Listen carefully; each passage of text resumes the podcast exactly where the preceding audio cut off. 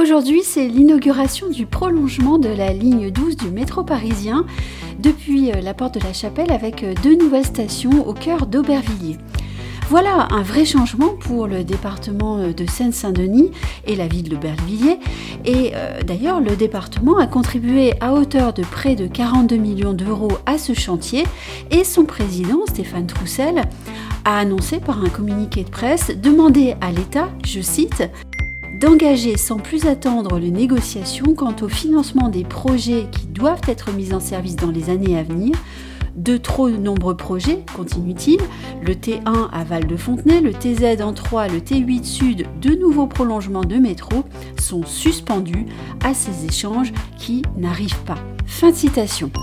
De nouvelles stations de métro qui changent la vie de plus de 80 000 habitants, eh bien c'est bien, mais ce n'est pas suffisant. Les transports en commun sont en effet la clé d'opportunités de travail, d'éducation, de culture et de loisirs pour les habitants d'un département.